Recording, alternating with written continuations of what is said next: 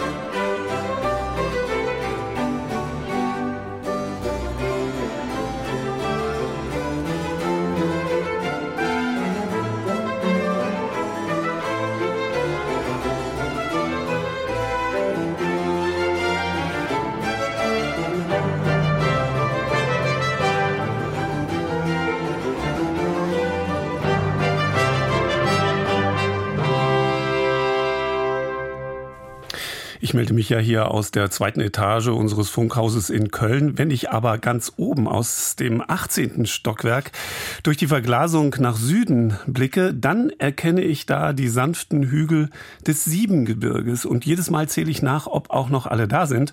Und an klaren Tagen erkennt man sogar schemenhaft den Gipfel des Drachenfells mit der Ruine obendrauf.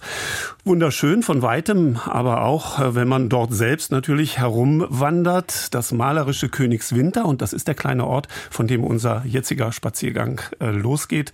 Das malerische Königswinter am Rhein also zieht von jeher viele Gäste an. Neben dem Rheinwein und eben dem Siebengebirge spielt dabei auch die Geschichte von Siegfried und dem Drachen eine wichtige Rolle. Dass die sich tatsächlich hier zugetragen hat, ist allerdings mehr als fragwürdig. Mit dieser Herausforderung lebt man in Königswinter aber ganz gut. Genau genommen seit der Zeit, als das Nibelungenlied ins Hochdeutsche übertragen worden war. Über das alles weiß Bernd Geisen Bescheid. Er nimmt uns jetzt mit. Siegfried kennen Sie. Das war der strahlende Held, der seinerzeit die schöne Kriemhild geheiratet hat und der auf seinem Weg von seiner Heimatstadt Xanten nach Worms, wo Kriemhild wohnte, einen Drachen besiegt. Und zwar mit seinem Schwert Balmung. Damals hatten die Schwerter noch Namen. Er hat dann auch noch in dessen Blut gebadet, was ihn unverletzlich gemacht hätte, wenn ihm dabei nicht das verdammte Lindenblatt zwischen die Schultern geflattert wäre, und so weiter und so weiter. Dass sich die Geschichte so zugetragen hat, weiß heute fast jeder, aber nicht wo. Es war in Königswinter. In Königswinter am Rhein weiß man das schon, nämlich genau hier. Davon geht man felsenfest aus. Hier dreht sich alles um den sagenhaften Drachen. Drachenburg, Drachenloch und vor allem um den Drachenfels. Felsenfester geht es nicht.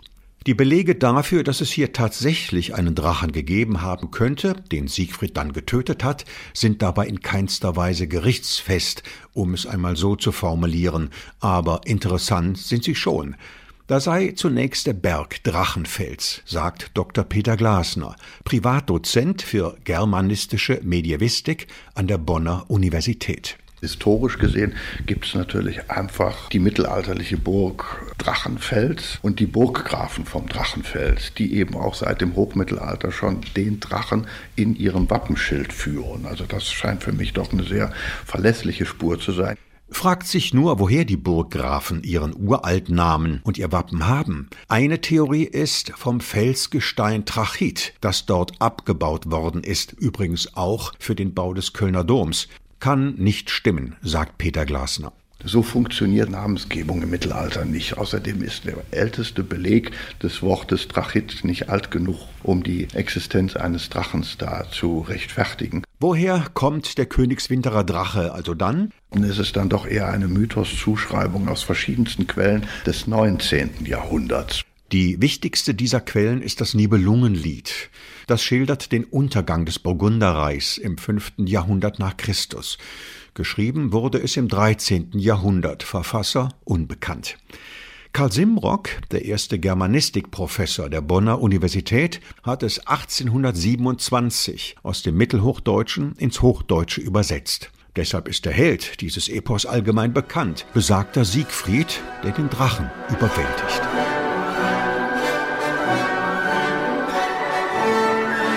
Allerdings geht das Nibelungenlied nur in zwei kurzen Strophen auf dieses Thema ein. In Simrocks Übersetzung steht da beispielsweise: Noch ein Abenteuer ist mir von ihm bekannt.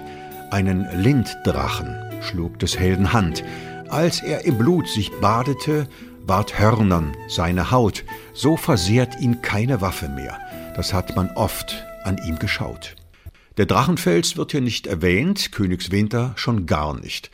Für Karl Simrock lag der Tatort Drachenfels aber nahe, übrigens auch im Wortsinne.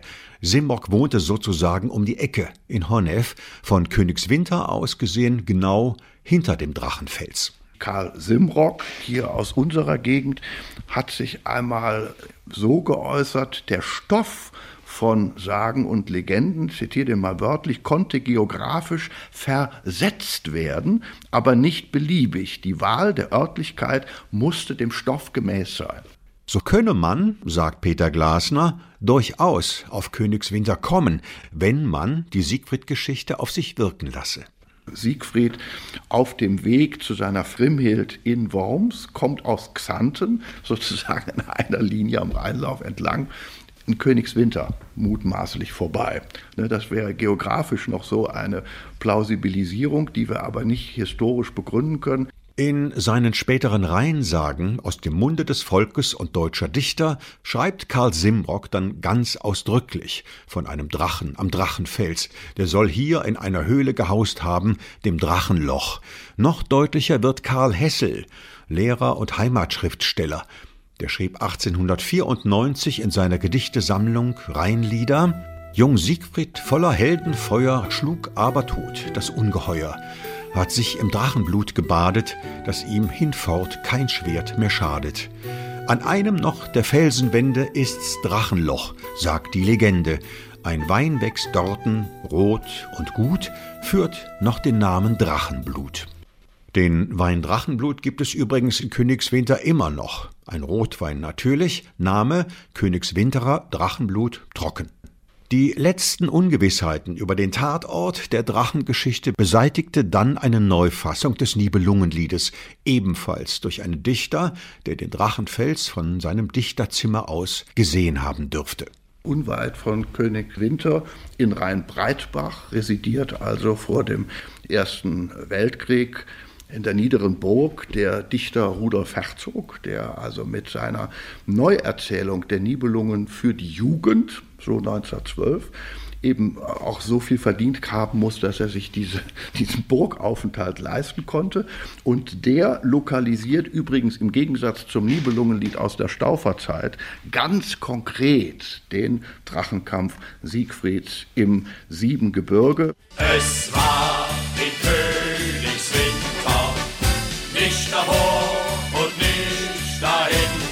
Damit war die Sache für die Königswinterer klar, obwohl ihr Siegfried einen ernstzunehmenden Konkurrenten hatte, und zwar tatsächlich hinter Königswinter, in dem erwähnten Honnef.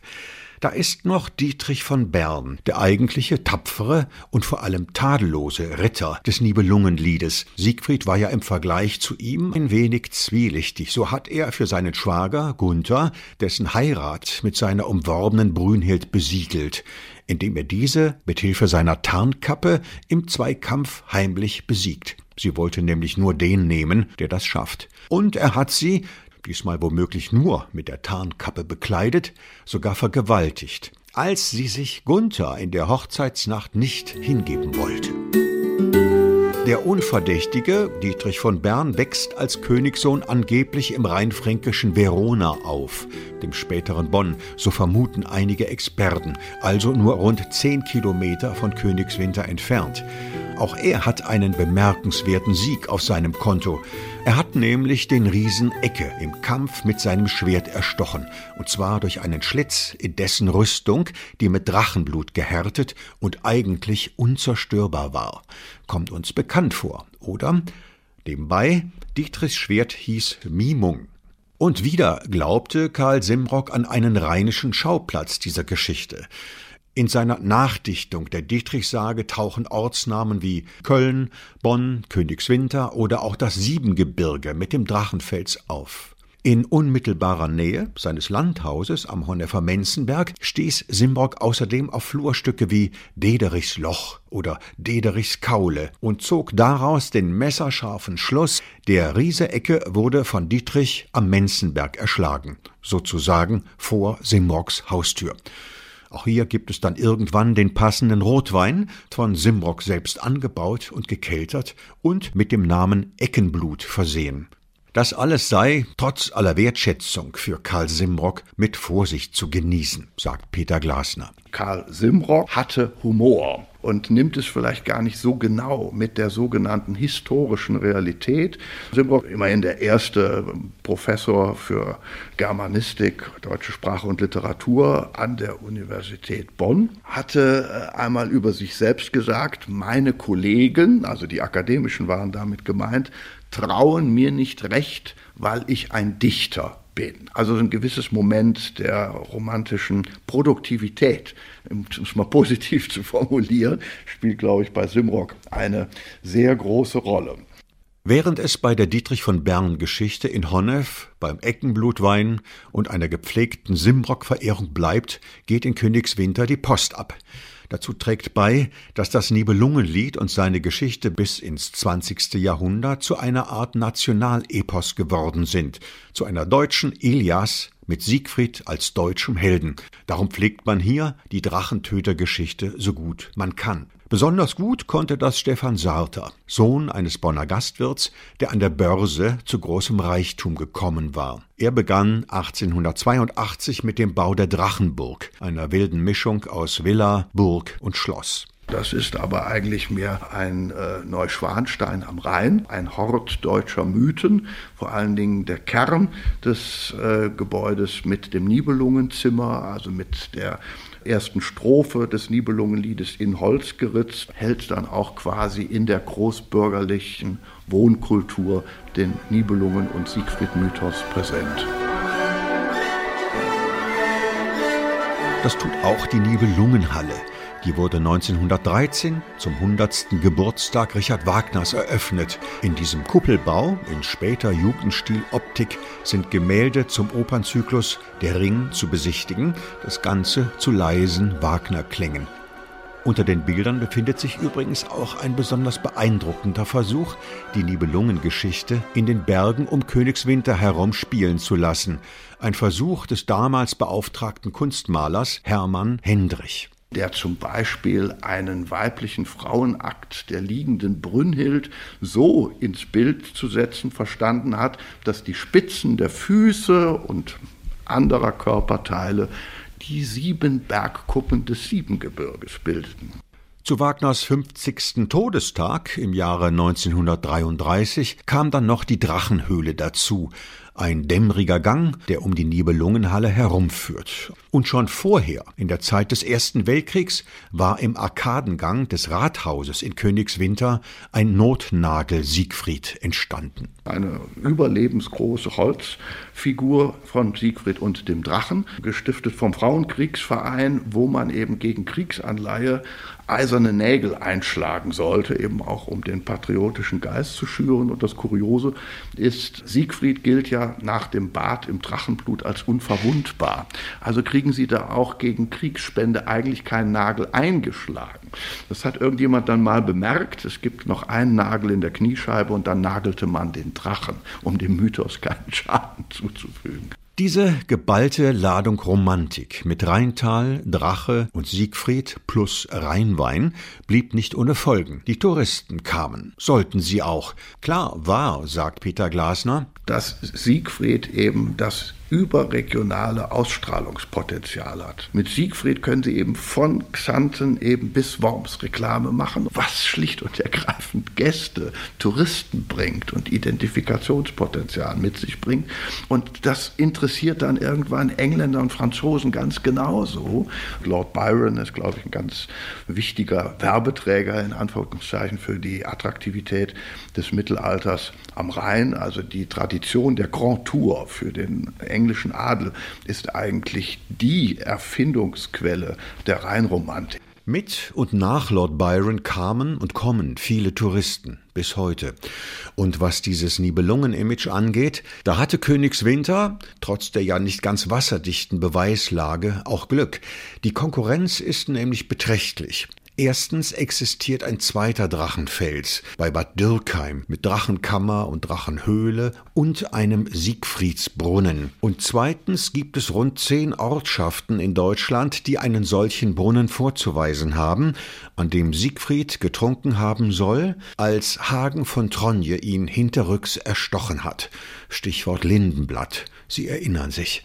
Diese Orte liegen übrigens alle im Odenwald oder nicht weit davon entfernt.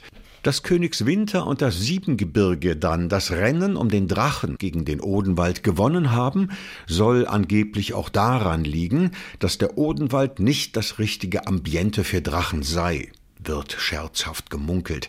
Im Vergleich zum Siebengebirge sei der Odenwald nämlich viel zu klein. Er soll sogar der kleinste Wald Deutschlands sein. Den Beweis liefere dieses Volkslied. Es steht ein Baum im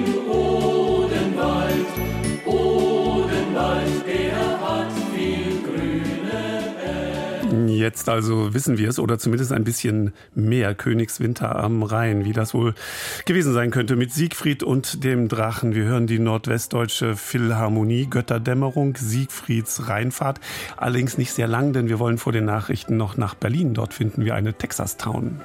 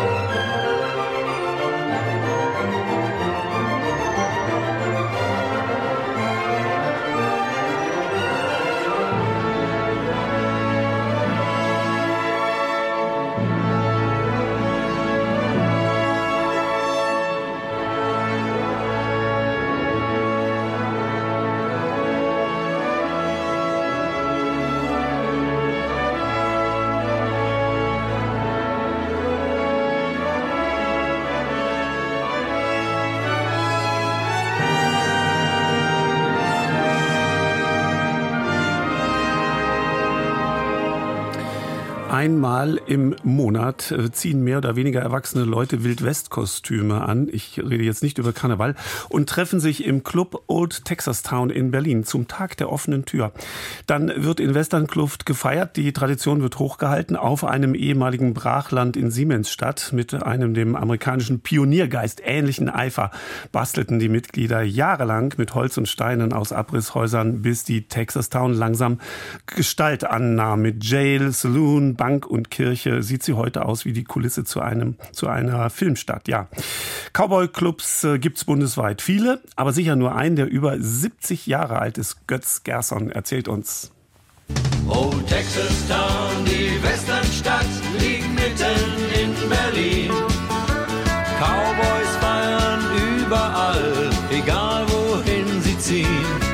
Jack, der Bürgermeister, klärt erst einmal über Sinn und Zweck der Veranstaltung auf. Wir haben einfach dazu mal ein bisschen nachempfunden, wie die ersten Siedler in den Wilden Westen gekommen sind. Denn Amerika, ja gut, die hatten jetzt eben ein paar Indianer, was man nicht mehr so sagen sollte. Wir sagen es aber trotzdem.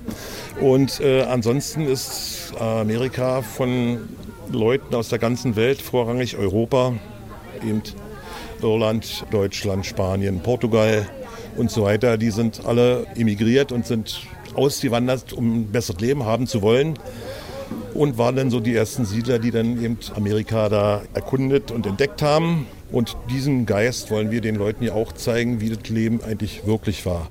Dann wird eine Verhaftung als Spaß durchgeführt. Wenn zum Beispiel ein Gast Geburtstag hat, wird er in Handschellen abgeführt und ins Jail gesperrt. Durch eine Kautionszahlung kommt er dann wieder frei. Immer mehr Chefs wollen mit ihren Leuten essen gehen, aber die möchten die sogenannte Erlebnisgastronomie haben. Und da machen wir dann mit den Leuten ein kleines Rodeo. Also mit Hufeisen werfen, Ring auf Sattelhorn, Peitsche schlagen und so weiter. Das macht ihnen immer großen Spaß. Wir beköstigen sie dann auch und äh, haben was zu trinken da und dann haben alle immer einen schönen Abend. Und viele Leute kommen aber auch her, weil sie mal wieder tanzen möchten. Wir können ja auch richtig heiraten. Wir haben dieses Jahr, gerade vor vier Wochen, fünf Wochen, hatten wir eine richtige Hochzeit. Die Braut kam ganz traditionell mit der Kutsche vorgefahren, musste erst getauft werden, weil sie das noch nicht hinter sich gebracht hatte.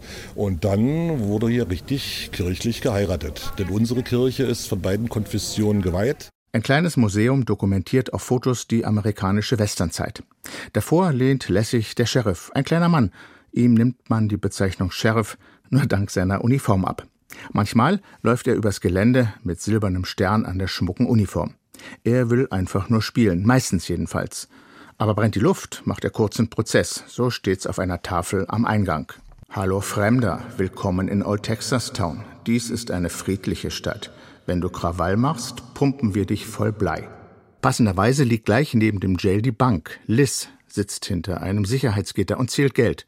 Vielleicht die Beiträge der rund 40 Mitglieder. Durch Bekannte bin ich mal hergekommen, äh, weil ich Theaterschneiderin war. Und die wollten dann ja, eine mexikanische Uniform und weiß ich was alles. Sag, wozu braucht ihr denn sowas? Naja, wir sind im Cowboy Club. Sag, aha, ihr hopst dann ums Lagerfeuer rum, wie man so sagt. Und dann bin ich hergekommen zur Taufe. Wir kriegen ja hier immer unseren eigenen Namen. Den bürgerlichen lassen wir draußen und wenn wir hier drin sind, haben wir, also in dem Fall heiße ich Liz. Ne? Und ja, dann hat mir das gefallen. Und dann habe ich gesagt, ich mache mit. In Mary's Saloon gegenüber der Bank gibt es Wurst- und Bohnensuppe bzw. Fleisch vom Grill, nebst Drinks zu moderaten Preisen. Namensgeberin war die Frau des langjährigen ersten Bürgermeisters Ben Destry. An einem der vielen Holztische oder am langen Tresen sitzen glückliche Menschen. Western Party Feeling. Ich komme hier schon seit über 30 Jahren her. Das ist Gewohnheit. Ich fühle mich hier wohl und ja, es ist einfach gemütlich hier. Also seitdem ich meine Frau kenne, seitdem bin ich auch hier. Ich mag das Ambiente zum Beispiel. Die Leute sind freundlich. Es gibt hier keinen Ärger, keinen Stress, nichts. Nö, ich mag einfach dieses, dieses Feeling, weil das hat man halt nicht mehr oft heutzutage. Sowas und deswegen kommt man halt auch her. Mein Name ist äh, Virginia Page McCoy. Äh, ich bin jetzt zehn Jahre dabei und ich habe mich hier verliebt.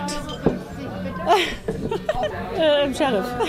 Im Indianermuseum beantwortet Karin fachkundig die Fragen der Besucher. Sie trägt ein buntes Indianerkostüm und ist die einzige, die keinen Westernamen haben will. Sie kennt sich aber aus. Das Death Valley ist ein recht trockener Ort, Luftfeuchtigkeit unter 5 Prozent. Und wenn man dort hingeht, da sieht man in einer Siedlung die alten äh, Wagen von den ersten Siedlern, die nicht verwittert sind, sondern nur gerissen, weil die Luftfeuchtigkeit fehlt. Also ich betreue das Indianermuseum und erzähle den Leuten ein bisschen was über die Geschichte der Indianer, der Auswanderer, über Karl May, der heute auch schon ein bisschen in Vergessenheit geraten ist. Und versuche den Menschen die Fragen zu beantworten, die sie haben, Interesse zu wecken für dieses Hobby. Und vielleicht findet man auf die Art und Weise auch ein paar neue Mitglieder, wenn man eben den Leuten nett erzählt, was man hier so tut. Beim Abschied verrät der Hilfs-Sheriff noch, dass John Wayne Ehrenmitglied ist im Club Old Texas Town.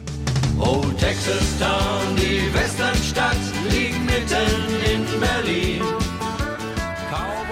Ja, jetzt haben wir also unseren Ausflug nach Königswinter im Siebengebirge hinter uns und kennen Texas Town in Siemensstadt in Berlin. Lassen Sie uns gleich ein bisschen philosophieren über das, was ähm, auch dieser Sendung hier zugrunde liegt, dem Moment der Begegnung auf äh, Reisen. Später dann noch äh, Tofino in Kanada. Hier hören wir schon mal eine der besten modernen Surfbands aus äh, Kanada. Jetzt die Nachrichten, gleich geht's weiter. In You know I'm feeling the break. You know I'm feeling the break. You don't get what you want, but you can get what you take. And she loves me now. Yeah, why wouldn't she? Well, I love my baby, and my baby loves me. And she loves me now, cause I'm young and able. She loves me cause what I bring to the table. Thank you, man, well, I do it all. But this ain't the first time that I've been here before. Getting easier with every taste.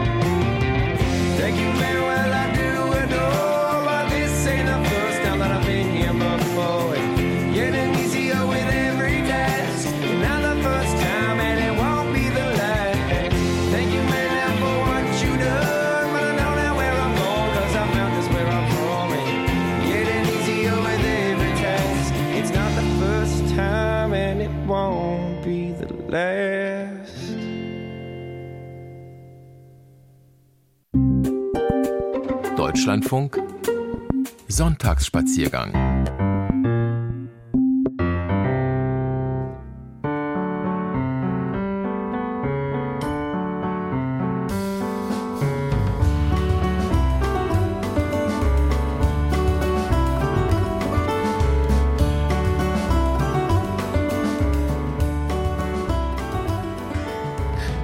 Willkommen zum zweiten Teil der Reisenotizen. Andreas Stopp ist weiter am Mikrofon. Und ich bin nicht allein, obwohl ich mit meinem Gesprächspartner, den ich Ihnen jetzt gleich vorstelle, nicht zusammensitze. Denn er ist in Hamburg in einem Studio des NDR und ich sitze hier natürlich beim Deutschlandfunk in Köln. Hallo, Herr Schüle. Hallo, guten Morgen, Herr Mittag. Herr, Herr Mittag wollte ich sagen, Herr Stopp. guten Mittag, Herr Stopp. Ja, genau. Es ist schon zehn nach zwölf, also Mittagszeit.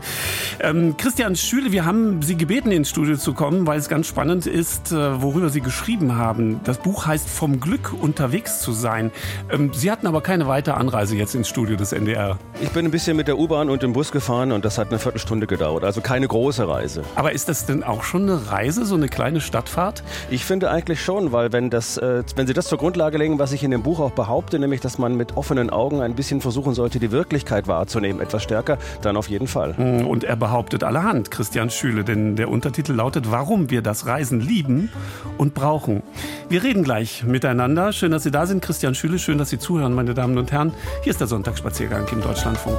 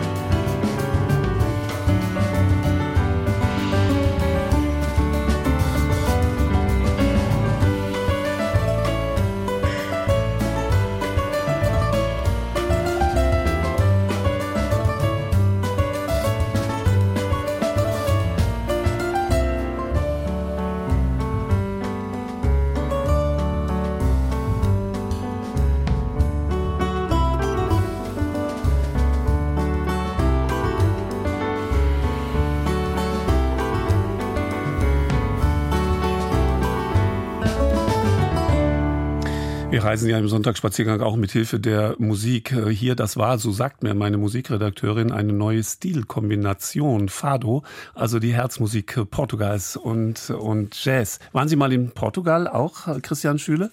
Ja, und zwar in der Tat gar nicht so lange her. Äh, Im Oktober war ich dort. Äh, wunderbares Land äh, und ich kann jedem nur empfehlen, dahin zu reisen. Was haben Sie dort gesucht? Ich habe dazu ein kleines bisschen äh, die Möglichkeit gesucht, aus dem Leben auszusteigen. Und ich habe mich immer schon gefragt, warum so viele Menschen, Deutsche, Engländer, Niederländer, nach Portugal ziehen, also dort ihren, ihren Wohnsitz neu aufbauen, äh, im Alter oder auch nicht im Alter. Und ich wollte herausfinden, äh, warum das so ist. Und haben Sie denn Antworten gefunden auf diese Frage, die Sie sich selber gestellt haben? Es gibt viele Antworten, aber ich würde es mal kurz zusammenfassen. Ich glaube, das Wetter in Portugal ist wunderbar und zwar relativ viel öfter als bei uns in Deutschland. Zweitens kann man recht kostengünstig dort noch leben. Drittens, äh, das wurde immer von den Leuten gesagt, mit denen ich gesprochen habe, ist die Sicherheit offensichtlich sehr groß, auch für Frauen. Ähm, und viertens finde ich, ähm, dass die Landschaft dort wirklich berauschend schön ist. Man ist direkt am, am Atlantik, viele tausend Kilometer und äh, hat aber auch Berge und kann wunderbar in das Douro-Tal hineinfahren, wo die, die, die Portweinberge sind. Also es bietet sehr, sehr viel und nicht zuletzt ist, äh, finde ich zumindest Porto, eine der schönsten Städte, die ich kennengelernt habe. Aber Sie sondieren da nicht für Ihre eigene Zukunft. Sie sind ja noch jung, 1970 äh, geboren. Guckt man da immer schon so ein bisschen dann doch, mh, hm, wo auf der Welt äh, wäre es denn mal schön für, für später? Ich gucke eigentlich immer, weil ich mich schon frage, irgendwie, es gibt so viele wunderbare Plätze auf dieser Welt, äh, warum nicht mal hier oder dort für ein Jahr sein? Ähm, ich habe ein kleines bisschen, gebe ich zu, im Hinterkopf natürlich schon noch meine eigene Zukunft gehabt und danke erstmal, dass Sie mich mit meinen 52 immer noch für jung halten, aber ähm, also trotzdem. Das ist eine Frage ja. der Verhältnisse. Ja, ja. Mhm. Aber Sie, Sie stammen mh, hm, aus einem Ort, äh, der für viele umgekehrt ja schon schon, schon, äh, wie soll ich sagen, mehr als attraktiv ist. Friedrichshafen am Bodensee. Da bin ich geboren, ja. Da habe ich dann äh, in der Nähe Friedrichshafens die ersten zehn Jahre gelebt, bis, bis ich ins Allgäu gezogen bin. Aber äh, ja klar, das war direkt am Bodensee und meine Kindheitserfahrungen waren eigentlich mit Schwänen am Ufer des Bodensees zu spielen. Ist das eigentlich erklärbar, dass jeder immer woanders hin will? Also die, die an einem schönen Ort geboren sind, die zieht es woanders hin und die anderen wieder da, wo sie eigentlich dann nicht mehr sein wollen. Ähm, ist das eine Gesetzmäßigkeit, dass wir immer nach dem anderen suchen?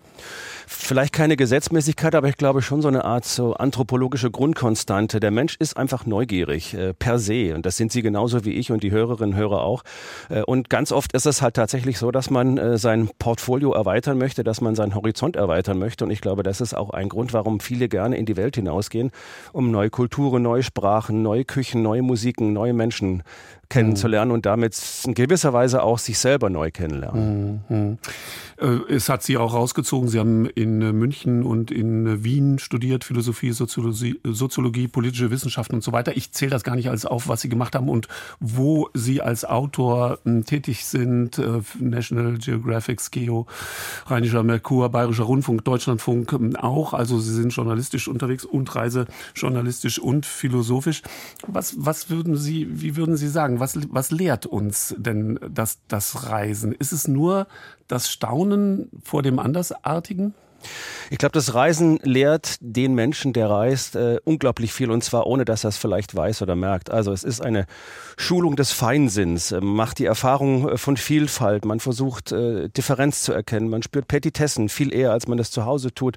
Ähm, wir leben ja in einer Epoche bisher unvoll, unvorstellbarer Manipulierbarkeit der Realität durch äh, äh, Virtual und Reality, durch Deepfakes, Cyberangriffe, künstliche Intelligenz und so weiter. Sie wissen es genauso gut wie ich und ich glaube, was uns so ein bisschen ähm, vielleicht verloren zu gehen droht oder vielleicht auch schon verloren gegangen ist, ist so eine subjektiv sinnliche Erfahrung von Realität. Was ist eigentlich wirklich noch real? Was ist ähm, tatsächlich wirklich? Und auf Reisen ging es mir immer so, dass ich durch äh, die Selbsterfahrung dessen, der ich da bin, also ich liefere mich dann aus, ich äh, stürze mich ins Unbekannte, ich gebe mich auch sozusagen den, der sinnlichen Überwältigung hin, die da passiert und man kann es ja nicht planen. Man fährt irgendwo hin in ein Land und man liefert sich sozusagen dem Unbekannten aus. Und das war für mich immer ein unglaublich großer großer Reiz, weil ich ähm, durch Verirren, Verfahren, durch Scheitern, auch durch einen verstimmten Magen und so weiter angewiesen war, eben auch auf, mhm. auf Menschen, auf Gespräche und habe mich dadurch ähm, sehr viel besser äh, kennengelernt. Aber das, was Sie gerade aufzählen, nämlich diese, diese Irrtumsmöglichkeit beim Reisen, das ist doch das, was, was viele gerade vermeiden wollen. Da gehe ich lieber ins Reisebüro, ich buche äh, zehn Tage Baleareninsel und da bin ich sicher und habe eine Reiseleitung. Und da kann mir all das, was Sie gerade als positive Aspekte aufführten, gar nicht passieren. Ich will das überhaupt nicht abwerten, deswegen deswegen unterscheide ich auch relativ klar in meinem Buch zwischen Reisen und Urlauben. Also wenn ich von vornherein so ein Package buche von zehn Tagen, dann ist das absolut legitim. Das mache ich genauso übrigens auch. Aber Reisen ist für mich was anderes. Reisen heißt eigentlich immer unterwegs sein, nicht schon angekommen sein. Urlauben ist angekommen sein. Man kommt an, man lässt sich nieder, man erholt sich. Beim Reisen ist es ganz anders. Man wirft sich sozusagen in das Unvorhergesehene und Unvorhersehbare. Und das birgt so unglaublich viele Möglichkeiten, irgendwie nicht nur sich selbst zu erkennen, indem man die Welt erkennt, sondern Orte zu erobern erobern, ähm, anders zu verstehen, auf anderen Ebenen zu verstehen, den Feinsinn zu schulen, die Neugier zu schulen, das Staunen auch wieder zu lernen. Das ist ganz hm. wichtig, glaube ich. Mhm. Und man kann das lernen, indem man in Ihrem Buch äh, schmökert. Christian Schüle, der Autor, mit dem habe ich mich verabredet. Sie hören es jetzt gerade zum Sonntagsspaziergang-Gespräch. Das Buch heißt Vom Glück unterwegs zu sein. Warum wir das Reisen lieben und brauchen, das hat äh, unsere Neugier ähm, geweckt. Und schon ist er da und wird Ihnen ein wenig auch im Weiteren noch erzählen, was da so die Punkte Punkte sind, äh, die vor Augen zu führen, sich womöglich auch für uns äh, lohnt. Mm, kurz zur Musik. Es gibt einen Trompeter, der heißt Matthias Schriefel, der stammt aus Kempten im, im Allgäu, also das ist gar nicht weit weg dann äh, letztendlich von Friedrichshafen, wo Sie geboren wurden, ähm, Herr Schüle. Und äh, der hat eine ganz andere Herangehensweise an die alpenländische Volksmusik. Da hören wir kurz mal rein und dann sprechen wir weiter.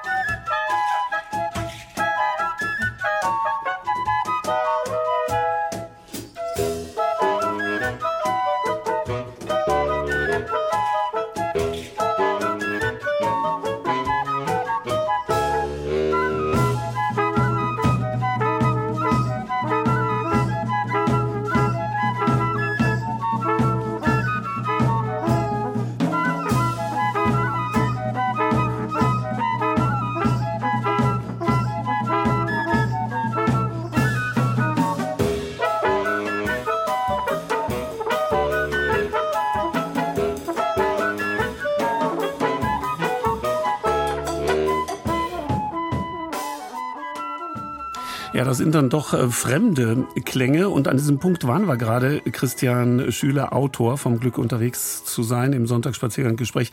Dieses, dieses Fremdsein, dieses Gefühl, fremd zu sein, das wollen wir doch eigentlich überhaupt nicht. Aber auf Reisen sind wir fremd weil Sie vorher gefragt haben, was ist quasi der Sinn des Reisen oder warum brauchen wir das Reisen, ist ein für mich ganz, ganz wesentlicher Punkt der Erkenntnis der eigenen Fremdheit. Man ist ja bis auf das Heimatland, aus dem man kommt, so gut wie überall auf der Welt Fremder. Man spricht die Sprachen zum Teil nicht, man kennt die Kulturkreise nicht wirklich. Und dieses Gefühl auszuprägen, wie es sich anfühlt, fremd zu sein, halte ich für eminent wichtig. Und wenn es ganz gut läuft, kommt man von der Reise zurück, hat die eigene Fremdheit eigentlich erkannt und reflektiert und hat dann ein Gespür ausgebracht, auch ein ethisches Gespür dafür, wie sich Fremdheit für diejenigen anfühlt, die in unser Land kommen zum Beispiel. Also im Grunde genommen sage ich, dass der Mensch auf Reisen immer offener wird, statt kleingeistiger und dass das sehr viel mehr damit zu tun hat, sich der eigenen Vorurteile auch bewusst zu werden, bevor man urteilt. Das heißt also, dass die Stereotype, die ja jeder von, von uns in sich trägt, auch als Stereotype entlarven kann. Und äh, insofern seiner eigenen ähm, Fremdheit äh, auf die Spur zu kommen, heißt dann letztlich irgendwo ein Stück weit auch die Welt besser zu verstehen und vor allem die Menschen besser zu verstehen. Ja, müsste man es ja fast zur Pflicht machen. Mensch, Reise, Reise. Ja, ich äh, würde das tatsächlich sagen. Also für mich ist das Reisen ein Menschenrecht. Das haben wir jetzt in der Pandemie alle gesehen. Das äh, sehen wir natürlich auch in, in Diktaturen, autoritären Ländern, äh, deren Bevölkerung nicht reisen dürfen.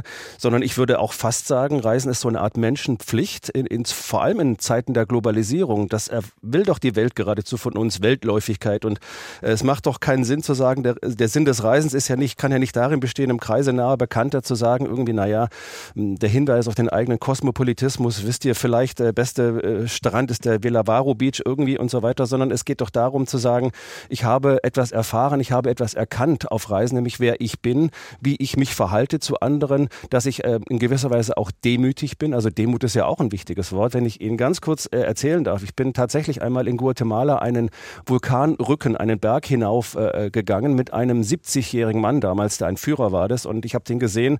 Wir sind nachts um vier losgegangen und ich dachte, wie will dieser alte alte Mann mit seinem knorrigen Körper mich da jemals hochbringen. Und am Ende der Geschichte war es so, dass er nicht nur dreimal nach mir nochmal hochgelaufen ist, sondern mich auf eine Art und Weise quasi gedemütigt hat, dass ich von diesem Moment an nie wieder Respekt vor dem Alter verloren habe. Also das war eine Lehre, die ich mein Leben lang mitnehmen werde. Mhm. Äh, Nochmal kurz äh, zurück zu dem Stichwort äh, von, von gerade, äh, Realität. Sitzen wir nicht ab und zu beim, beim Reisen dem schönen Schein auf? Also uns, uns werden die Schokoladen Seiten gezeigt und vorgeführt. Woher nehmen wir die Gewissheit, dass wir wirklich ins Land und in die Menschen hineingucken können, denen wirklich begegnen? Naja, also wenn ich sozusagen in die erste Reihe gehe auf irgendeiner dem Tourismus sich verpflichtet habender Insel, dann weiß ich natürlich, dass da die Oktopusse schön aufgehängt sind, weil sie Touristen wollen. Und wenn man in die, in die zweite und dritte Reihe gehen würde, dann würde man sehen, wie es wirklich aussieht. Dann äh, würde man mit Armut konfrontiert, vielleicht mit Alkoholismus, vielleicht mit Gewalt, mit, vielleicht mit ähm, sozial prekären Verhältnissen. Also ich meine, das obliegt jedem Einzelnen. Man hat auch eine Verantwortung quasi für, seine eigenes, für sein eigenes Reisen. Und das ist ein Punkt, der, der mir immer wieder auch wichtig war. Ähm, in, ins Land hineinzugehen heißt wirklich auch wegzugehen von dem, was einem, da, was einem da präsentiert wird und sich dem Zufall auszuliefern, sich im Busse zu setzen und einfach irgendwo hinzufahren. Und man kommt immer, und das, das äh, habe ich auf allen äh, meinen Reisen so erfahren, man kommt immer in Kontakt mit Menschen und fast immer sind diese Menschen sehr, sehr nett, höflich und wunderbar. Also es birgt nicht unbedingt größere Gefahren, wenn ich mich da ins, ins, ins Auge sozusagen begebe. Nein, sie machen eine Wirklichkeitserfahrung, die sie wahrscheinlich sonst nicht machen würden. Mhm. Und äh, das hat neben dem poetischen, finde ich, auch ganz, ganz ethische und ganz handfeste Konsequenzen für, für das eigene Leben. Mhm. Jetzt müssen wir da noch mal über diese Wirklichkeit äh, reden.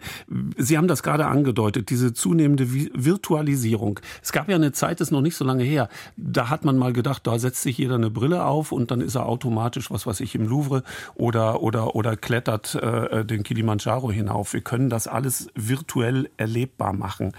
Ähm, ist, ist diese Idee gescheitert? Ich hoffe, dass sie gescheitert ist in gewisser Weise. Oder wenn sie nicht gescheitert ist, dann sollte man sich zumindest noch die, die sinnliche, subjektive Komponente des Lebens dadurch nicht reduzieren lassen. Also die Sinne verkümmern ja ein kleines bisschen. Wir isolieren uns immer stärker, indem wir immer stärker technologisierter werden. Ich will das gar nicht kulturpessimistisch sagen. Ich halte vieles dessen, was äh, künstliche Intelligenz äh, äh vorbringt und, und äh, imstande ist zu tun, halte ich für absolut gut und, und weiterführend. Aber es gibt auch Aspekte, die ich wirklich schwierig finde. Und mein meine Angst wäre, dass, dass wir uns als, als Menschen, als Individuen immer stärker der Technologie ausliefern und uns dann irgendwann von der Technik auch steuern lassen, anstatt die Autonomie, die wir haben und unsere, unsere Vernunft und unseren Verstand und vor allem die Möglichkeit, Erfahrungen, äh, sinnliche Erfahrungen selbst zu machen, selbst zu denken, selbst zu reisen, selbst zu entscheiden, dass das ein Stück weit verloren gehen könnte. Und äh, deswegen appelliere ich in diesem Buch auch ganz stark daran, äh, zu sagen, äh, raus in die Welt, weil man kann die Welt äh, nicht beurteilen, wenn man sie vorher nicht kennengelernt hat. Das ist ein wirkliches Gegengewicht zur, zur Realität, wie sie sich gerade jetzt in diesen Tagen und Wochen auch immer mehr andeutet. Mit Sicherheit haben unsere Hörerinnen und Hörer das auch mit äh, verfolgt. Also ich muss auf den Knopf, äh, Knopf drücken und dann wird der, Aus, auf, ähm, der, der Aufsatz ausgespuckt äh, zu einem ganz diffizilen äh, Thema und ich brauche nur noch gucken, ist es plausibel. Äh, da verkümmern doch die Sinne auf jeden Fall. Ja, würde ich denken. Und bei, also ich spreche ChatGPT an. Das Mhm. ist bei allem, was da eventuell Positives sein kann für bestimmte Branchen, natürlich jetzt für meine Branche, für die Schriftstellerei oder das Autorendasein sind sicherlich auch eine große, große Gefahr oder für die Universitäten, wenn dann Dozenten gar nicht mehr wissen, äh, wer ist jetzt wirklich der authentische, originale Autor dieses Textes. Also Mhm. das ist wie so oft eben auch das Problem, dass man eine technische Errungenschaft äh, äh, reinbringt, dass sie dann als Geschäftsmodell erfahren wird, aber man hat die ethische Reflexion darüber noch gar nicht angesprochen. Also, aber bei Reiseberichten wird das nicht passieren. Ich hoffe nicht, weil die sind ja sehr authentisch subjektiv. Das meine ich eben. Ne? Also, dass man quasi die, die, die subjektive Wahrheit, ich kann doch letztlich nur das wirklich beurteilen, was ich auch selber gesehen habe. Das wird Hm. nicht jedem gelingen, weil Reisen äh, kostet Geld, kostet Zeit. Nicht jeder hat die Zeit, das ist alles vollkommen klar. Aber man kann es versuchen, glaube ich. Ja. Sehe ich denn wirklich die Wahrheit auf, auf Reisen? Weil wir, wir diskutieren ja hier in einem sehr, wie soll ich sagen, sehr posi- positiven äh, Aspekt. Ist das denn die Wahrheit, die da auch zutage kommt, wenn ich mich nur bemühe als Reisender? Na, Wahrheit ist ein großes Wort und objektiv betrachtet gibt es vermutlich die Wahrheit auch gar nicht, aber es ist zumindest mal eine subjektive Wahrheit. Äh, Und wenn ich in Gespräche mit Menschen bin, und zwar in vielen, ähm, in welchen Sprachen auch immer, dann komme ich der Wahrheit äh, ein kleines Stückchen näher. Zumindest sehr viel näher, als nur wenn ich, wenn ich irgendwie Wikipedia aufrufe oder vom Hörensagen auf, auf Twitter und Facebook irgendwas übernehme, was ich überhaupt nicht ähm, verifizieren kann. Also insofern ist meine eigene Mhm. subjektive Wahrnehmung dessen, was ich dort sehe, für mich dann schon inso, insofern auch ein Stück weit äh, die, die Wahrheit, zumindest die Mhm. Wirklichkeit. Wir sprechen über das Buch von Christian Schüle, vom Glück unterwegs zu sein, warum wir das Reisen lieben und brauchen, im Siedler Verlag ähm, erschienen im vergangenen Jahr. Eine andere Welt, das war auch das äh, Stichwort hier, wenn wir Türkisch könnten. Ich weiß nicht, ob Sie, Herr Schüle, der türkischen Sprache mächtig sind. Ich kann ein paar Sätze. Ah, eine Kultband aus der Türkei, eine andere Welt. Ähm, und äh, wir wollen mal reinhören. Vielleicht verstehen Sie ja ein bisschen was. Äh, Sie hören den Sonntagsspaziergang, das Sonntagsspaziergang-Gespräch.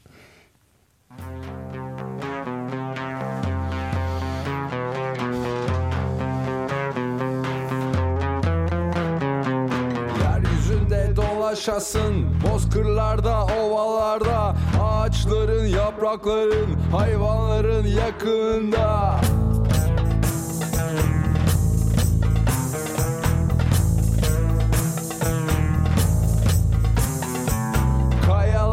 arasında Hisset yanan ateşleri Çöllere git de gör Tek bir ufuk çizgisini.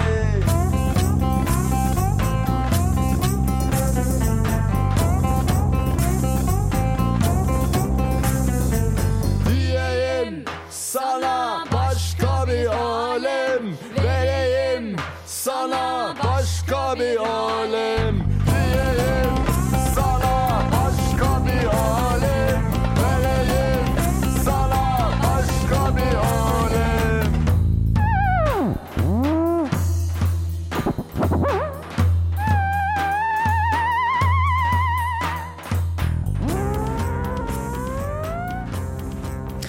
Christian Schüle, wenn wir uns dem Reisen ausliefern, wenn wir es ehrlich meinen, dann liefern wir uns doch auch dem Zufall aus. Wie viel Zufall ist im Reiseerleben?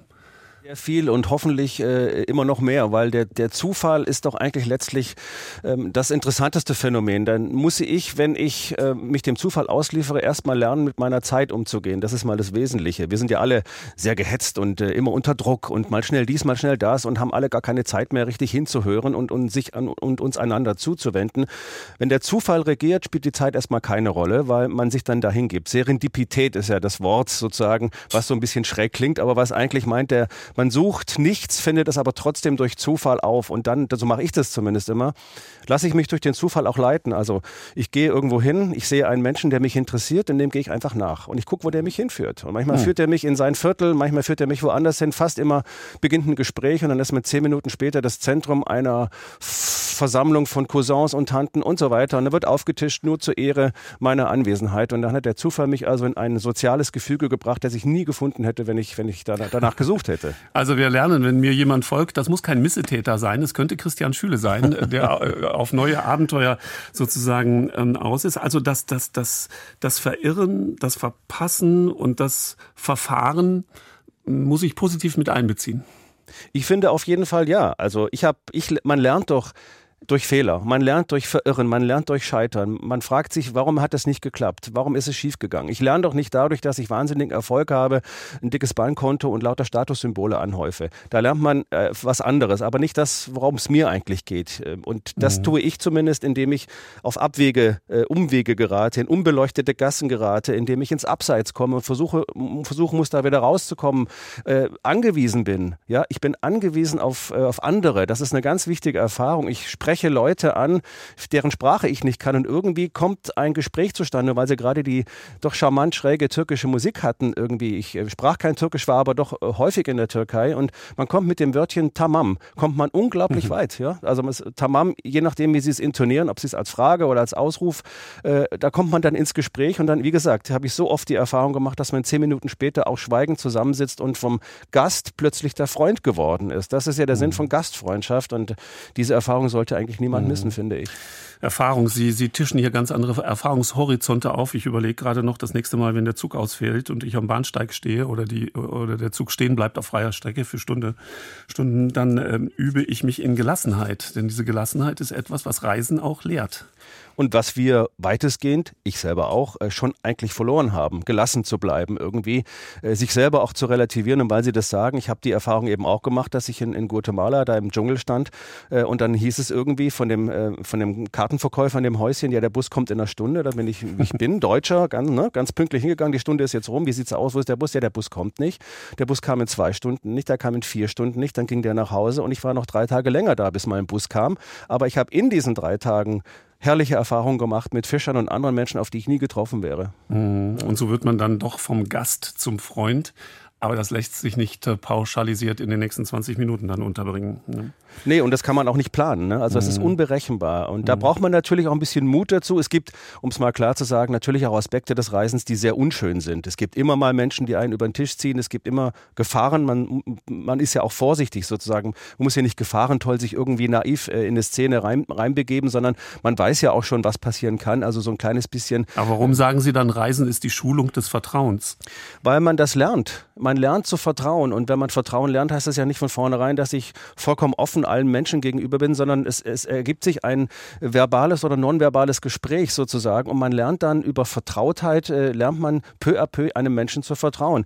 Ähm, ganz kurz, das war ein, ein klassisches Beispiel. Ich kam ins Donaudelta nach Rumänien, traf da auf einem Pferdetreiber meines Alters damals. Wir sprachen, ich sprach kein Wort Rumänisch, der kein Wort Deutsch. Wir konnten uns auf Englisch nicht unterhalten. Ich habe da einen ganzen Tag lang zugebracht und äh, auf einmal äh, am Ende des Tages führte er mich sozusagen mit seinem Pferd äh, irgendwo hin und dann verabschiedeten wir uns und umarmten uns, als ob wir Brüder gewesen wären, obwohl wir gar nicht miteinander reden konnten. Da mhm. hat sich Vertrauen in, oder Vertrautheit in Vertrauen umgesetzt und das ist ein, eine Erfahrung, von der ich heute noch erzähle. Mhm. Jetzt hat man gerade so ein paar Beispiele aufgeführt. Sie sagten gerade Guatemala, Dschungel und so weiter. Was ist denn mit den Reisen um den Block? Also wenn ich von, von Köln nach Braunschweig reise, kann ich da ähnliche Erfahrungen machen oder muss ich schon den Kontinent verlassen? Nee, Sie können da ganz genauso Erfahrungen machen. Setzen sich auf ein Fahrrad fahren von Köln nach Braunschweig. Ich, ich gebe Ihnen Brief und Siegel, da werden Sie wunderbare Dinge erleben, wenn Sie offen sind. Es geht um die Haltung. Es geht um die Haltung, offen der Welt gegenüber zu sein, die Neugier zu schulen, ich würde sogar sagen, das Staunen zu rehabilitieren. Und es gibt einen Satz von, von Peter Handke, den ich sehr schätze, der hat bei der Nobelpreisrede in Oslo damals vor ein paar Jahren mal gesagt, bück dich nach Nebensächlichkeiten. Mhm. Das fand ich großartig. Das hat keiner verstanden so richtig, warum er das gesagt hat, aber ich finde es, ich finde es ganz toll, weil das ist so der Grundsatz seiner Poesie Poesie, die kleinen Dinge zu sehen, die am Boden sind. Steine, äh, Pilze, äh, Blumen und so weiter. Also dies, es lehrt einen doch ein Stück weit eine sinnliche Aufmerksamkeit für etwas, was klein ist. Wir leben ja in Zeiten, in denen es nur Hauptsätze gibt und Hauptsachen gibt und alles ist wunderbar und unfassbar und großartig und super und mega. Und ich würde sagen, die Gegenthese ist, ohne das Pathos der Banalitäten, ohne die Kleinigkeiten ist das Leben eigentlich vollkommen langweilig. Bück dich nach Nebensächlichkeiten, das werden wir uns merken und das Staunen rehabilitieren. Aber jetzt müssen wir zum Schluss unseres Gesprächs noch etwas, ja, etwas Schwieriges ansprechen. Wir befinden uns doch in diesen Wochen, in diesen Monaten, in diesen Jahren in einem Dilemma. Wir wollen die Welt erfahren, aber wir müssen zur Kenntnis nehmen, dass wir durch diese Welterfahrung, durch das Reisen die Welt auch zerstören. Wie kommen wir aus diesem Dilemma raus? Ich fürchte gar nicht. Also erstmal äh, ist es so, das kann man auch nicht wegreden, das ist ein Dilemma, dass äh, unter Aspekten der ökologischen Nachhaltigkeit man natürlich als Reisender, der immer auch ein Tourist ist in gewisser Weise, äh, die Welt zerstört, indem er einfach da ist und irgendwo hinfährt, Müll produziert, äh, fliegt, äh, eine schlechte CO2-Fußabdruck hat und so weiter. Das ist bekannt, da brauchen wir nicht drüber reden. Aber ich würde sagen, wir sollten trotzdem zuversichtlich sein. Ich setze relativ viel Hoffnung in, ähm, da in Technologien. Ich habe neulich gehört, es gibt offensichtlich schon die Möglichkeit, äh, äh, nachfossile oder postfossile An Antriebstechniken durch Wasserstoff auch für Flugzeuge eben einzusetzen, äh, 2029, 2030. Es gibt jetzt schon äh, Motoren, Flugzeugmotoren, die im, im Schnitt umgerechnet Strom ähm, ähm äh, energiesparender sind, als wenn man das äh, auf die Menschen in einem Auto umrechnet. Also all sowas, man kann Fairtrade-Zertifikate ausgeben, es kann zwischen Reiseveranstaltern und Kommunen in bestimmten Ländern, kann es Absprachen geben, mhm. wie, man, wie man ökologisch nachhaltig nachhaltig reist. Also all das ist möglich. Und ich denke, vielleicht sollten wir ein Stück weit das stärker kontingentieren, vielleicht nicht zu oft auf die Reise gehen in einem Jahr, sondern etwas, etwas weniger dafür, aber eben qualitativ hochwertiger. Aber die heute 18-Jährigen, von denen sind Sie schon der Meinung, die werden die Welt erfahren im wörtlichen Sinne, äh, können, wie die heute 60-Jährigen es tun durften und konnten? Ich würde mir das wünschen natürlich, dass sie, dass sie das machen und dass sie rausgehen in die Welt. Man, man muss auch nicht fliegen. Man kann, man kann, mhm. äh, man kann Zug Nach fahren. Braunschweig mit dem Fahrrad. Ja, oder man kann zum Beispiel auch Zug fahren. Ich meine, man braucht Zeit dafür. Ja. Äh, das heißt, der eigentliche Luxus des Lebens liegt ja nicht in der Verschwendung von Geld, sondern in der Verschwendung von Zeit, die man nie gehabt zu haben glaubt. Und äh, mhm. das ist natürlich ein, ein, ziemlich provokanter Satz, weil viele Menschen haben diese Zeit nicht mehr. Aber vielleicht könnte man da arbeiten dran. Eigentlich sollte unser Gespräch jetzt äh, beginnen, geht aber nicht, weil wir müssen aus Zeitgründen aufhören, Christian Schüler. Aber wen es interessiert, der findet all das zwischen dem zwischen diesen äh, Buchdeckeln. Ich sage es nochmal, vom Glück unterwegs zu sein, warum wir das Reisen lieben und brauchen. Christian Schüle, der Autor, mit dem ich gerade gesprochen habe, im Siedler Verlag erschienen. Ich möchte Ihnen zum Dank ähm, noch ähm, eine Musik ähm, schenken, Herr Schüle.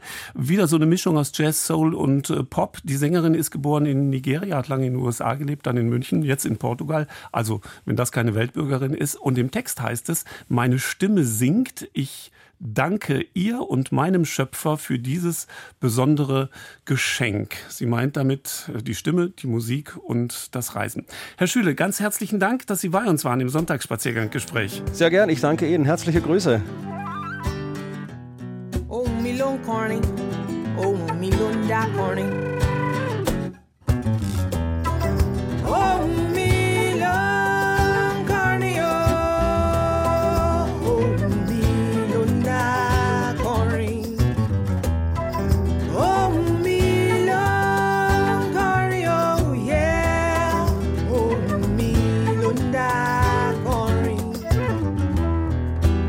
Ọmọdún márùn ni mo ti fẹ́ kọrin.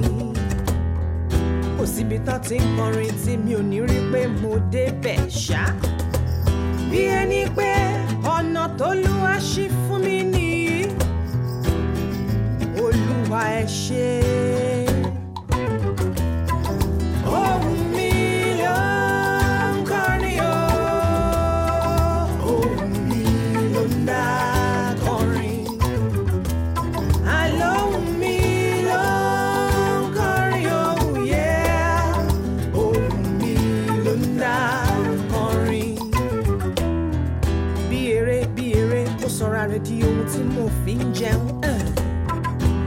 Lóòótọ́ lóòótọ́ ó sọra rẹ̀ di ohun tí mo sọ di iṣẹ́.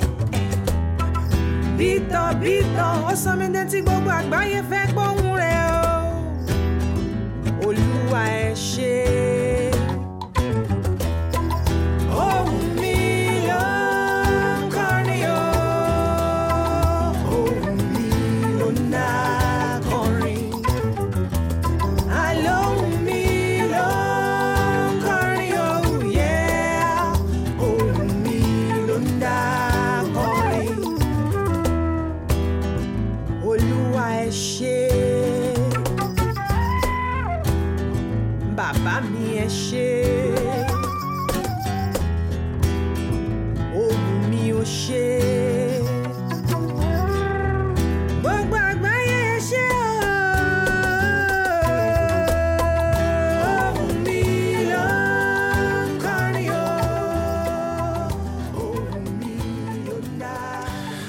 da düst mein Gesprächspartner Christian Schüler aus dem NDR-Studio in Hamburg wieder nach Hause.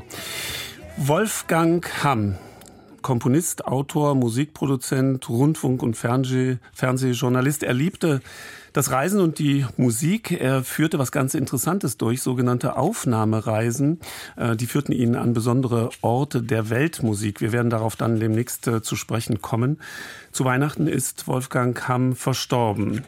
Nach einem Gedanken zum Wesen der Musik, gesprochen von Susan Zare, hören wir eine Komposition aus der Feder von Wolfgang Hamm, Reise nach Kafiristan. Zu diesem Film hat er die Musik geschrieben. Gute Reise, Wolfgang Hamm. Musik. Melodien heilen unsere Schmerzen und das Glück, das Verlorene, bringen sie zurück. Balsam sind sie unseren kranken Herzen. Rauschet, rauschet fort, ihr Zauberlieder, weltenfern. Singt die Erde, unser blutger Stern, und die Liebe selber perlt hernieder. Ricarda Huch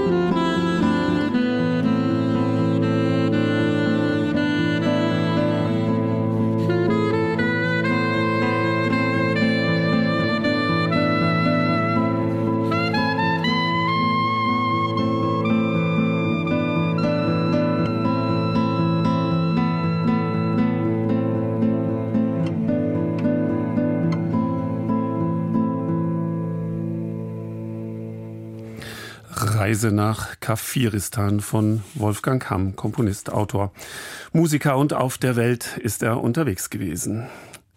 Zu den 50 schönsten Plätzen dieser Erde gewählt zu werden, das ist äh, sicher nicht leicht. Der kanadische Surferort Tofino hat es geschafft, auf eine solche Liste des renommierten US-Magazins Time zu kommen. Im äh, vergangenen Jahr zählte Time Tofino zu den 50 besten Reisezielen. Das Dorf mit 2500 Einwohnern liegt am Pazifik, an der Westküste der Insel Vancouver Island im Westen Kanadas, ist nicht einfach zu erreichen. Es braucht schon eine sechsstündige Bus- oder Autofahrt von Victoria, dem Hauptort auf der Insel und der Hauptstadt der Provinz British Columbia. Wer ein großes Reisebudget hat, der kann aber auch mit einem Propellerflugzeug nach Tofino fliegen. Aber da sind wir dann mitten im Thema, warum die erwähnte Auszeichnung schon bald bedroht sein könnte. Adalbert Sinjawski, mein Kollege, hat sich mit Reiserucksack und dem Aufnahmegerät im Gepäck die sechs Stunden im Bus nach Tofino auferlegt, um den Reiz dieses Ortes für den Sonntagsspaziergang zu erfassen. Wild, unique to Canada. Warming, rejuvenating. Magical, mystical.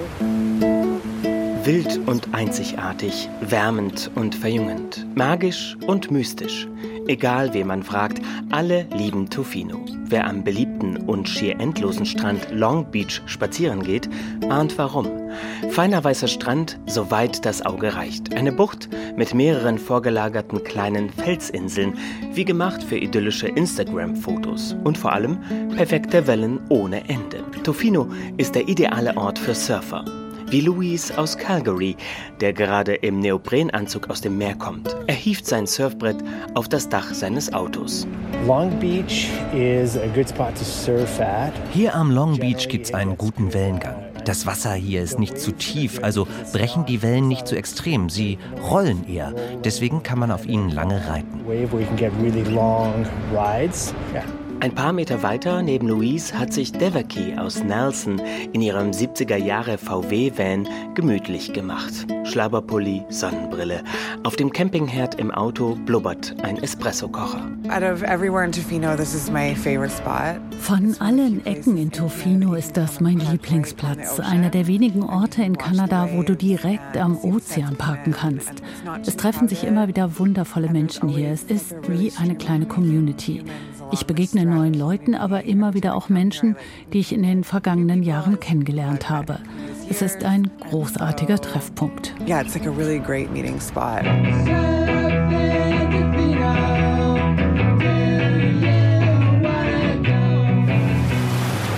Und so reiht sich hier am Long Beach ein Auto an das nächste. Auch Kajakfahren und Walbeobachtungen sind beliebt. Und im Winter treffen sich hartgesottene, dick eingepackt in Regenjacken, zum Stormwatching.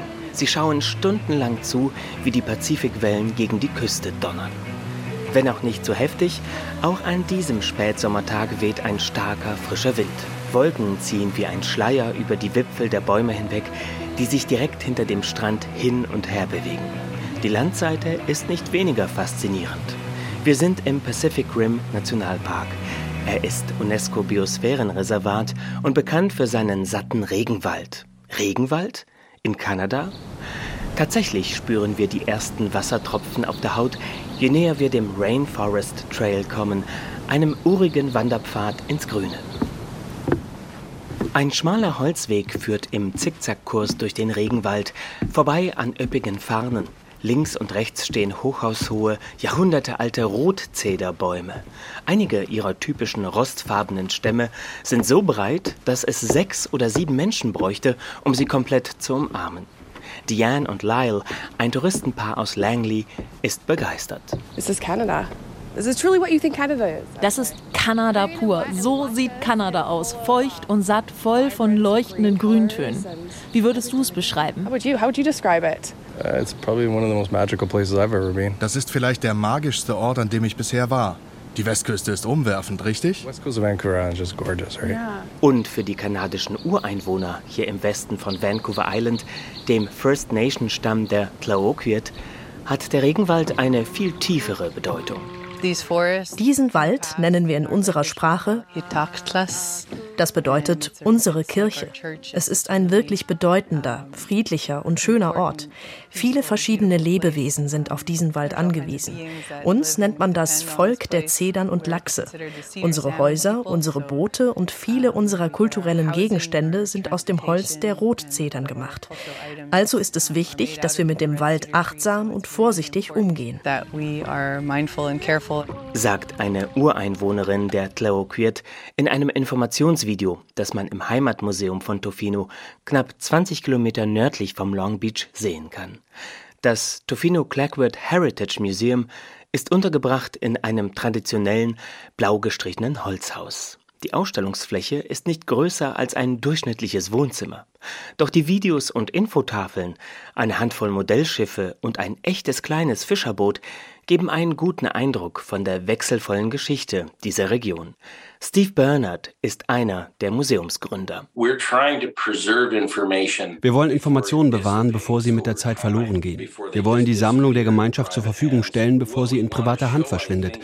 Wir wollen die recht reiche Geschichte dieses Ortes zeigen.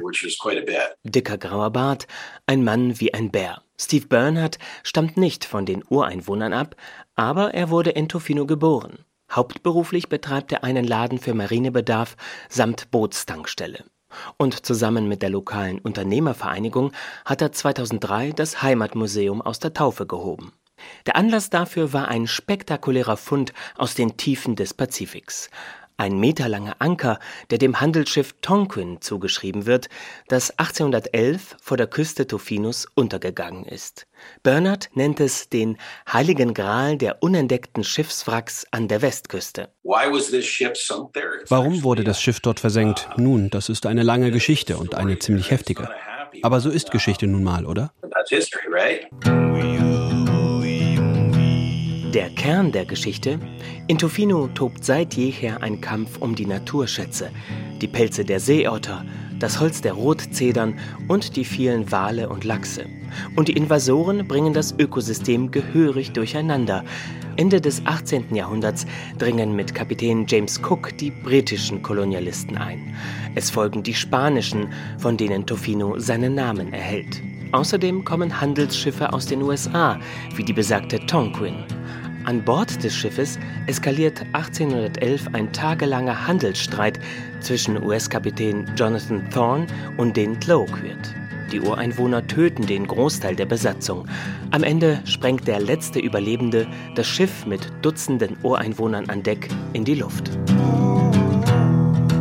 Eine Wunde, die weiter vererbt wird. 100 Jahre später, Mitte der 1980er, tobt der Kampf der Tlaoquid mit der extensiven Holzindustrie. Um den Kahlschlag der Regenwälder auf der nahegelegenen Insel Mears Island, die für die Trinkwasserversorgung wichtig sind, zu stoppen, rufen die protestierenden Ureinwohner einen Tribal Park aus und eine spätere turbulente Blockade der Forstwirtschaft, die als War in the Woods bekannt wird, führt dazu, dass Nachhaltigkeit vorgeschrieben ist. Moses Martin ist Stadtrat der Ureinwohner und war bei den damaligen Demos dabei. Im Video in der Ausstellung sagt er, We're told that, uh bei uns sagt man, alles im Leben ist miteinander verbunden. Auch die Wälder, die Flüsse, die Fische. Man sagt auch, wenn du Einfluss nimmst auf den Kreislauf des Lebens, dann musst du respektvoll sein. Wenn man darüber nachdenkt, ist das unsere ganze Lebensphilosophie. Es ist unsere Pflicht, die Prinzipien des Lebens zu ehren. Eine Philosophie, die sich auch im Straßenbild des rebellischen Dorfes widerspiegelt. Hotelketten und Franchise-Restaurants müssen draußen bleiben. Stattdessen prägen verstreute lokale Geschäfte die Aura von Tofino, von der kleinen Pension über die Tacobude bis zum Alt-Hippie-Café. Und doch ist dieses Kleinod an der kanadischen Küste auch heute bedroht. Tofino lebt zwar von den Touristen, doch es ächzt ebenso unter ihrer Masse. Die Preise für Unterkünfte explodieren. Im Sommer wird mit den steigenden Gästezahlen das Trinkwasser knapp. Und obendrein klagt vor allem die Community der First Nation über die zunehmende Vermüllung der Strände. Junge Tlaoquid blockieren schon mal die Zufahrtsstraßen in die Region. Sind also die Touristen die neuen Ausbeuter in Tofino? Soweit will keiner der befragten Alteingesessenen gehen. Auch Museumsgründer Steve Bernard antwortet auf diese Frage sehr vage. Aus geschichtlicher Perspektive gab es immer viele Veränderungen. Wir werden sehen, was geschieht. Wir als Gemeinschaft versuchen, das zu managen.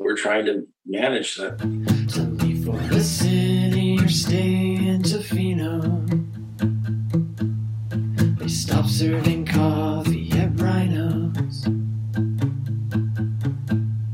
They're asking the tourists to go home. Tofino Tofino darf nicht untergehen.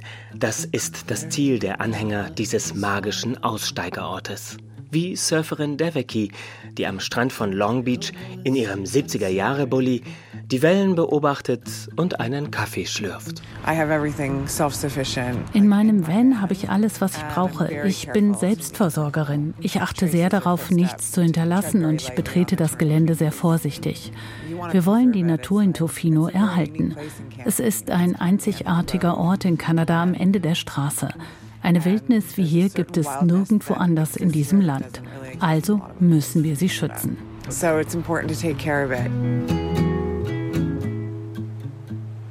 Über den Surferort Tofino, Adalbert Sinjawski. Das waren die Reisenotizen. Ich freue mich auf nächsten Sonntag und auf Sie. Wir bringen Ihnen die Welt nach Hause. Andrea Stopp grüßt aus Köln mit Surfermusik aus Kanada.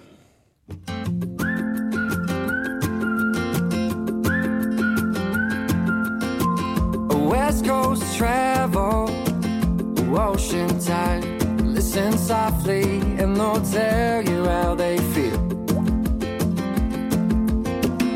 Lights of Toronto, the trees in Defino. I'm on my way to get lost between its waves.